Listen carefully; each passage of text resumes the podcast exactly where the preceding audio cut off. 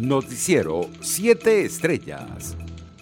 El Tribunal de Apelaciones de Barlavento autorizó este jueves 21 de enero que el empresario colombiano Alex Saab, presunto testaferro de Nicolás Maduro, sea puesto en arresto domiciliario en la isla de Cabo Verde, según una sentencia judicial que pudo consultar la agencia EFE. Las órdenes de liberación inmediata se producirán tras la presentación de una vivienda adecuada avalada por las autoridades penales y en las que Saab deberá permanecer en todo momento mientras continúa el proceso de extradición en curso, señala el documento. En otras noticias, el grupo de abogados que representan a la Junta Directiva del Banco Central de Venezuela, bajo las órdenes de Nicolás Maduro, acusaron a la Junta Administradora ad hoc del Banco Central de Venezuela, designada por Juan Guaidó, por impedir la movilización de fondos venezolanos depositados en Londres. Saywaya y Company, bufete de abogados que representan a la Junta del BCB designada por Maduro ante el Reino Unido, lamentó que los representantes de la Junta ad hoc del ente emisor rechazaran la petición de usar 120 millones de dólares alojados en Inglaterra para pagar a precios accesibles las vacunas al mecanismo del Fondo de Acceso Global para Vacunas COVID-19 COVAX. El director de Asuntos Consulares de la Embajada de Venezuela en Estados Unidos, designado por la Asamblea Nacional, Brian Finseltube, anunció que la representación diplomática del gobierno interino implementará pronto un censo en línea para facilitar el acceso de los connacionales al beneficio de la salida forzosa diferida, por sus siglas en inglés,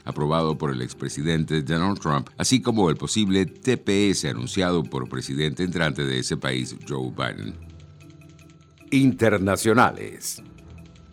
El presidente de Estados Unidos, Joe Biden, lanzó este jueves lo que describió como una estrategia de tiempos de guerra para contener la pandemia, que incluye la obligación de cuarentena para los viajeros que lleguen al país desde el extranjero y la obligación de llevar mascarillas en los aviones. En su primer día entero en el poder, Biden se centró en el reto más urgente que afronta su gobierno, una pandemia que ha dejado más muertes en Estados Unidos que en ningún otro país y cuya amenaza minimizó constantemente su predecesor Donald Trump. Por su parte, el principal epidemiólogo de Estados Unidos, Anthony Fauci, confesó este jueves su alivio por la marcha del expresidente Donald Trump al asegurar que es liberador poder hablar claramente sobre lo que dice la ciencia respecto a la COVID-19 sin temor a repercusiones. Fauci, que ahora es el principal asesor médico del nuevo mandatario, Joe Biden, admitió la incomodidad que le generó la actitud respecto a la pandemia de Trump, que minimizó repetidamente el riesgo que suponía el coronavirus y contradijo en numerosas ocasiones las conclusiones de los expertos. Por su parte, Colombia superó hoy los 50.000 muertos por la COVID-19 en pleno repunte de la pandemia que ha contagiado a cerca de 2 millones de personas en el país y sin que las vacunas se asomen todavía en el horizonte. El país suma 50.187 decesos y 1.972.345 casos, cifras insospechadas hace 10 meses cuando comenzó la pandemia en Colombia, que ahora atraviesa la segunda ola de la emergencia sanitaria.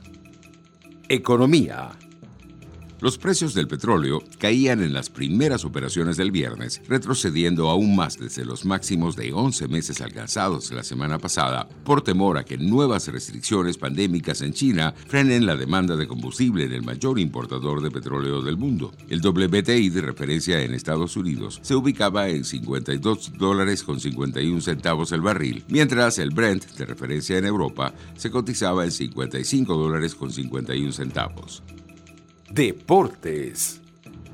El gobierno de Japón insistió hoy en su idea de celebrar los Juegos Olímpicos previstos para este verano en la capital nipona, a pesar de los rumores sobre su posible cancelación y de la gravedad de la situación de la pandemia en el país y en el resto del mundo. Estoy decidido a organizar unos Juegos seguros mientras colaboramos estrechamente con el gobierno metropolitano de Tokio, el comité organizador de 2020, dijo el primer ministro de Japón, Yoshihide Suga, durante su comparecencia en una sesión de la Cámara Alta del Parlamento nipón. Suga reiteró que los Juegos deben servir como prueba de la victoria de la humanidad contra la COVID-19. En otras noticias, el uruguayo Luis Suárez, autor de los dos goles de la victoria del Atlético de Madrid en Eibar, alcanzó a su amigo Leo Messi al frente de la tabla de artilleros de la Liga Santander. El ex azulgrana y el argentino del Barcelona suman 11 diaras, una más que Gerard Moreno y dos más que Lago Aspas del Celta y el marroquí Youssef City del Sevilla que volvió a marcar esta jornada.